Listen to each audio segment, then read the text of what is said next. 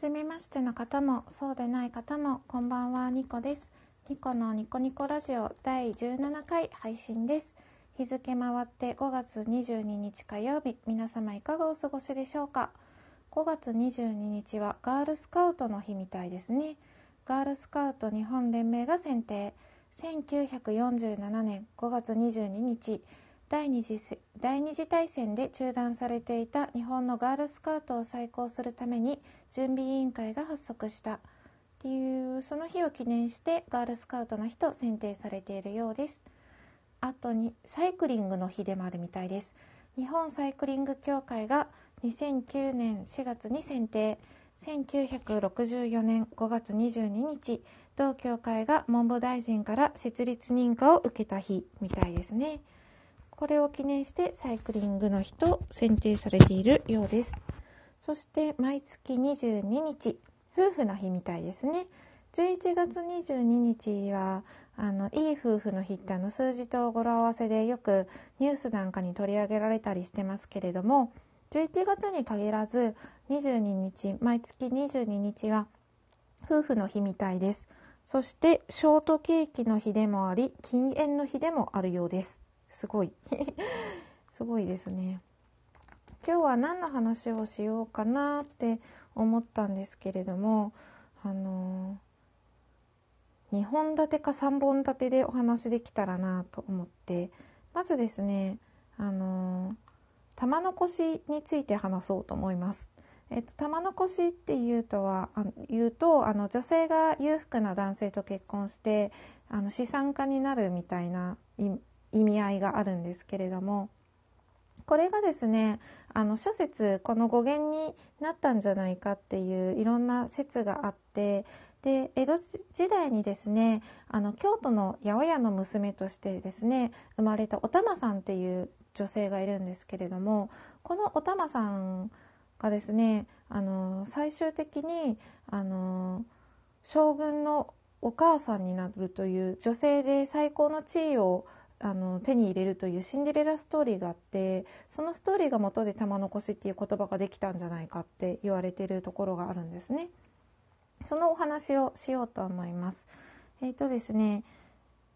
八百屋の娘として生まれたお玉さんはですねお父さんがあの亡くなってしまうんですね。でお父さんが亡くなってしまってお母さんが再婚するんですけれどもそれがですね再婚先があの武士の家なんですよ。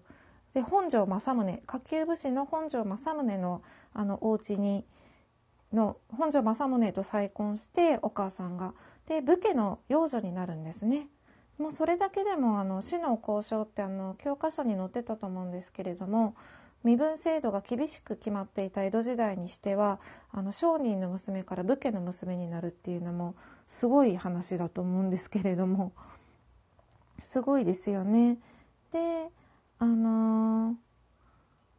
その後ですねお玉さんはあの、天の次女としてですね奉公に行きます。であの、そのお玉さんが仕えてる天っていうのがあの後に徳川家光の側室になるおまんの方なんですよ。これもすごいですよね。しかもきっかけがあのおまんの方になるなる、まあ、海さんがあの挨拶に行くんですね。ご挨拶にあの徳川の城を訪ねていったらそこであの家光が一目惚れして側室になるんですよ。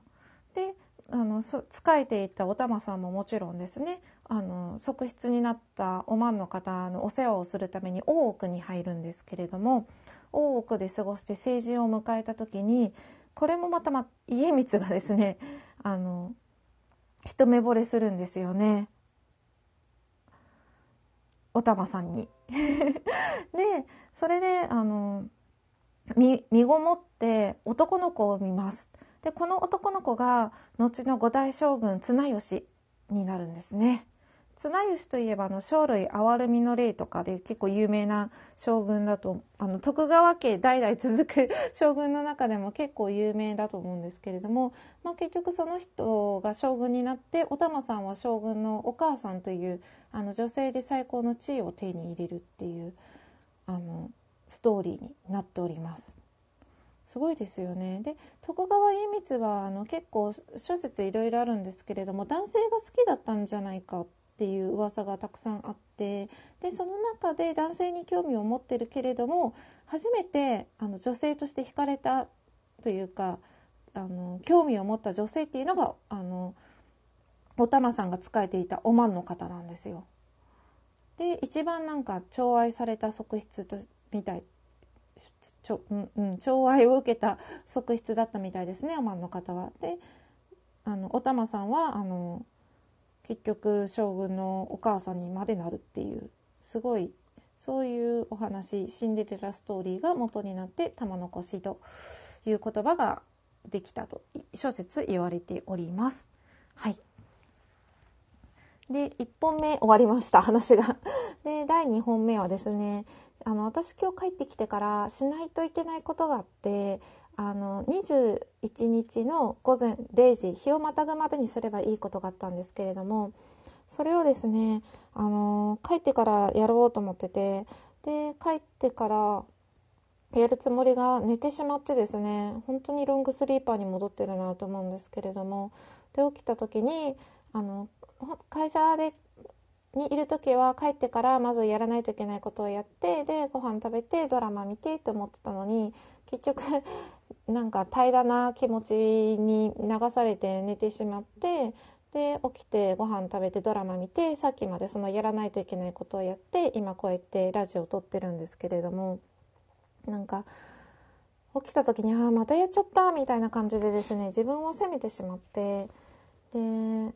なんだろうな別に期日を守れば今日の夜中やってもいいことだったので期日を守ってるし何も誰に誰かに迷惑をかけたとかではないんですけれども自分の頭の中でこう理想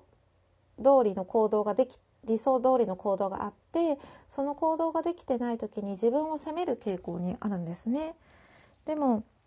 もうちょっとこうその辺は緩くしてもいいのかなって今日思いました。なんか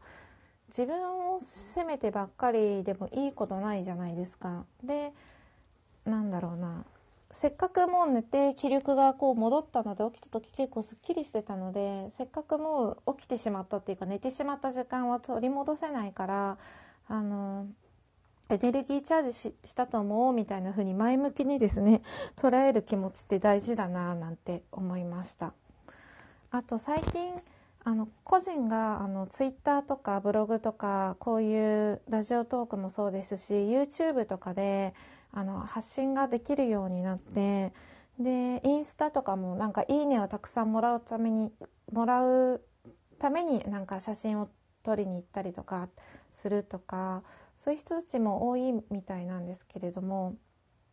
それって結構他己承認というか他の人にすごいねって言ってもらいたいとか他の人からの注目を浴びることによってあの自分は周りとは違う特別な存在だっていうふうにあのアイデンティティにしてそれをでそれによって自己評価を高めるっていうあの人がちょっと多いような気がするんですよ。うん、私の勝手ななんか今の世間の流れみたいな思い込みかもしれないんですけれどもなんかやりたいことをやろうとか、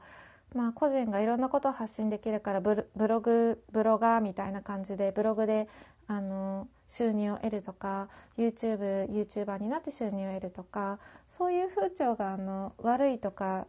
言ってるのではなくてそれはあのやりたいことを個人発信でできる時代になっていい時代だなって思うんですけれどもそれとは別であの自己肯定感をあの他人の注目や他人の「いいね」によって育てるっていうのは結構、うん、私の中では他人ありきの自己肯定感だなって思うところがあるんですよね。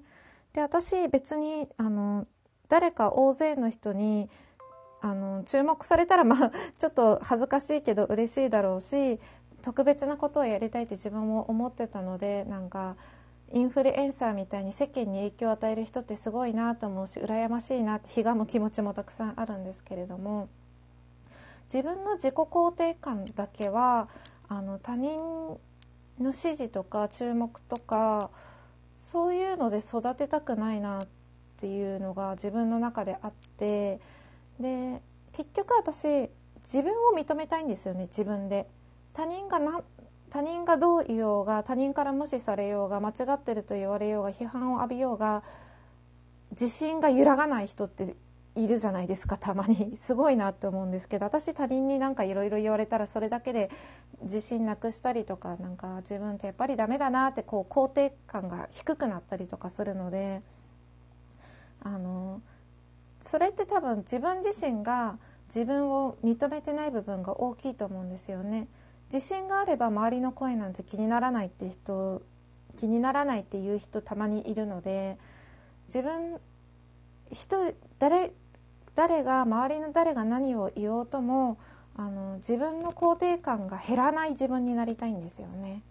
うん、それってどうしたらできるんでしょうね。すごい謎です。なんか周りの声とか周りの称賛とか周りから肯定されたり支持されることによって自分の肯定感を増やすんじゃなくて自分自身の力で自分だけ自分一人だけで自分の肯定感を増やしたいんですよ。お金持ちだからとかモテてるからとかそういう条件なしでなんか自分の肯定感を増やすためにはどうしたらいいのかなって模索しているところです。はいそんな 悩めるアラサーがつらつらと話しております。ニコのニコニコラジオですが、えーと、質問やトークテーマなどありましたらあの質問箱やツイッターをやってますのでどんどん大募集中です。